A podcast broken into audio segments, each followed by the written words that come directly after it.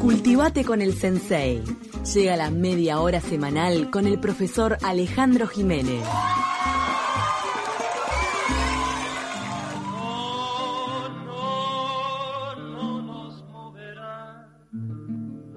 Y ya lo tenemos en línea, Alejandro Jiménez, que hoy nos estará hablando de la fundación del Frente Amplio a 50 años de creado el partido. Gracias por acompañarnos, Alejandro. ¿Cómo te va? ¿Cómo andás, Paula? Y bueno, este, esta semana se va a hablar mucho del tema, ¿no? Pero nosotros vamos a hacer otra mirada, ¿no? O sea, no la mirada, por supuesto, mencionar de que nació el 5 de febrero del 71, de que en sus 50 años tuvo 11 años de ilegalidad, o sea, prohibido por la dictadura entre el 73 y el 84, y que fue 15 años de gobierno entre 2005 y 2020, ¿no? O sea, es los, números objetivos que se tienen y que a su vez es el producto de todo un proceso, ¿no? Que tiene que ver con, la, llegada desde fines del siglo XIX, los primeros anarquistas, después, por supuesto, en 1910 la fundación del Partido Socialista del Uruguay, en el 20 el Partido Comunista, que el año pasado cumplió 100 años y hablamos también de eso, ¿no? Y que por supuesto también en el siglo XX tuvo muchos intentos de, unirse, o sea, las fuerzas este, mm, progresistas, bueno, en, el, en la época de la dictadura de Terra, un Frente Popular en 1935, este, de blancos independientes, ballistas, socialistas, comunistas, cívicos e independientes, que fracasó. Después, en el 38, la primera coalición de partidos de comunistas y socialistas para las elecciones de ese año, este, que se llamó Partido por las Libertades Públicas, y después, en el año 62, hubo dos frentes, sí que fue este, el llamado Frente Izquierda de Liberación, la sigla Fidel, del Partido Comunista, sectores ballistas, sectores universitarios y la Unión Popular con socialistas y los herreristas eh, escindido del Partido Nacional con el liderazgo de Enrique Erro. Ya en los 60 hay evidentemente un eh, eh, el fin de la, de la prosperidad de posguerra en el Uruguay, por supuesto, desde el punto de vista económico, el comienzo de la crisis, y va a ser un corte de aguas la revolución cubana del año 1959 y la adhesión de Fidel Castro y los revolucionarios al bloque soviético en el año 61. O sea, esas son evidentemente cortan, son cortes de agua o de, inflexión, punto de inflexión para entender después lo que va a ser ese proceso de creación del Frente Amplio eh, y que tiene, puede decirse, un impulso importante además de, estamos hablando de la izquierda política, por supuesto, y la creación de la CNT, el sindicato con la Convención Nacional de Trabajadores en el año 66, que son todos elementos que hacen que eh, necesario una unidad política de la izquierda, ¿no? Este, y pensar, por ejemplo, que en el año 66 la izquierda tuvo un 8,6% de votos, ¿no? este, que luego se va más que duplicar en el 71 con la creación de, del Frente Amplio. ¿no? Ya el Frente Amplio se va virumbrando en el Parlamento durante el gobierno de Pacheco Areco, ¿no? O sea, hay que recordar que Gestido asume en el 67, cuando se vuelve a la presidencia unipersonal, después de la experiencia del colegiado, y este em, vamos a ver que nueve meses después fallece Gestido en diciembre del 67 y allí asume Pacheco, Jorge Pacheco Areco, se da evidentemente un, gobierno de, grandes confrontaciones con los sectores populares, sindicales, estudiantiles, aparece también o se incrementa el accionar de la guerrilla del MLR Tupamaros, ¿no?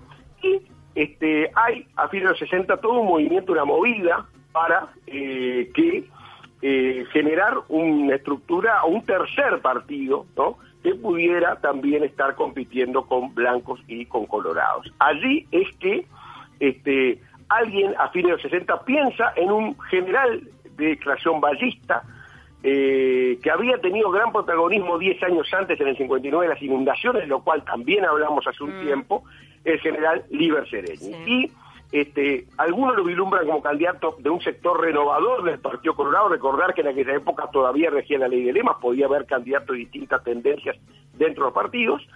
Y este, finalmente Sereni este, asume, o mejor dicho, no eh, acepta estar dentro del Partido Colorado, sale del partido y allí es que va a liderar en gran parte este proceso de conformación del Frente Amplio. ¿Fue, aceita, ¿Fue aceitado o fue pacífico, sin demasiados eh, encontronazos, eh, este, este, mm, esta reunión de fuerzas políticas? Me sale aceitado, eh, como decir, mm, o sea, no, no, no hubo como tensión al principio, dado que son algunas de esas fuerzas políticas bastante diferentes entre sí. Claro, porque había colorados, había blancos, había demócratas cristianos, había también socialistas, comunistas, independientes. O sea, eh, mm, en general yo lo que creo es que era un poco la idea de crear una alternativa, ¿no?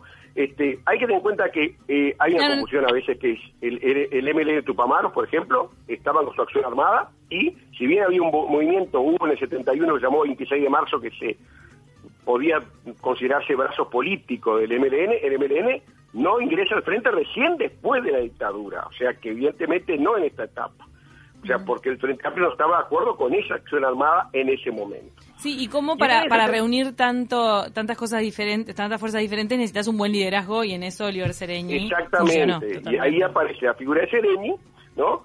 Y vamos a ver que, por supuesto, con otros líderes, Germán Michelini, por ejemplo, Rodney Arimenti del Partido Comunista, Juan Pablo Terra del PDC, o sea, José Pedro Cardoso del Partido Socialista, o sea, había una serie de líderes de izquierda que se van a unir el 7 de octubre del 70 la primera reunión y el 5 de febrero del 71 en el Palacio Legislativo nace formalmente el Frente Amplio, que tiene su acto fundacional el 26 de marzo, es una fecha no no no antojadiza, ahí es, esa fecha de 1815 fue cuando se hizo la bandera eh, tricolor, la de Otorgués, la que es hoy bandera del Frente Amplio, en Montevideo luego de haber desalojado de aquí a los porteños. Y ahí entramos quizás un poco en lo distinto, ¿no? Yo le decía que quería hacer otra mirada distinta. Y le voy a hacer desde el punto de vista de lo que son las señas fundacionales del Frente Amplio, ¿no? O sea, ese tercer, gran tercer partido, estuve leyendo bastante a Botinelli, Oscar Botinelli, que es mm. el director de facto hoy, pero a su vez fue secretario privado, secretario político de Liber Sereni,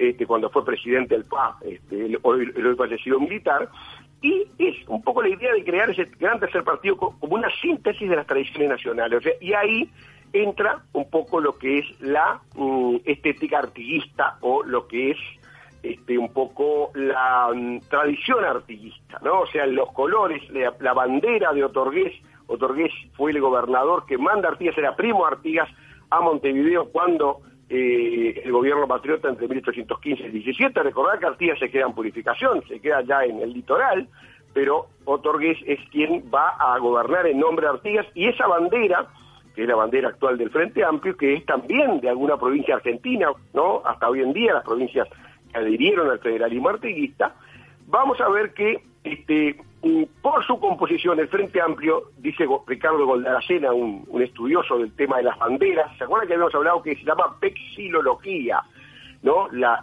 la ciencia que estudia las banderas? Había dicho que por su composición el frente no podía adoptar un solo color simbólico para distinguirse, o sea, tenía que ser de más de un color, no, puede ser como blanco y colorado. Acá era una unión, le llamaban respectivamente colcha de retazos sus opositores. Sí. Eso por un lado de la bandera, ¿no? Esos tres colores. El otro, el logo del Frente Amplio, ¿no? Que es un diseño de un artista uruguayo muy connotado que es el, es Manuel Espínola Gómez, ¿no? Que muere, ¿no? En, el año 2003, que participa en un concurso y que genera las letras, esas las letras entrelazadas, ¿no? La F y, arriba y la A abajo, que algunos dicen que es un símbolo de las tiendas de campaña de los campamentos artiguistas, como que en la tienda y la bandera arriba que sería un poco esa este, em, eh, esa simbología, ¿no?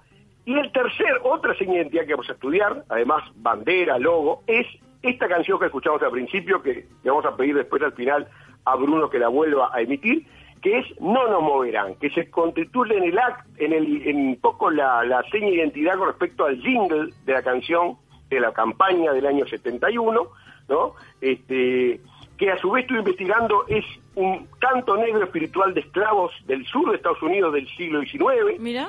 ¿no? Y que luego lo toma la Guerra Civil Española para contra Franco y luego, en Chile también se va a usar por parte de los eh, eh, partidarios de Salvador Allende en el año 73. Pero acá un poco la novedad es quién canta esta canción, ¿no?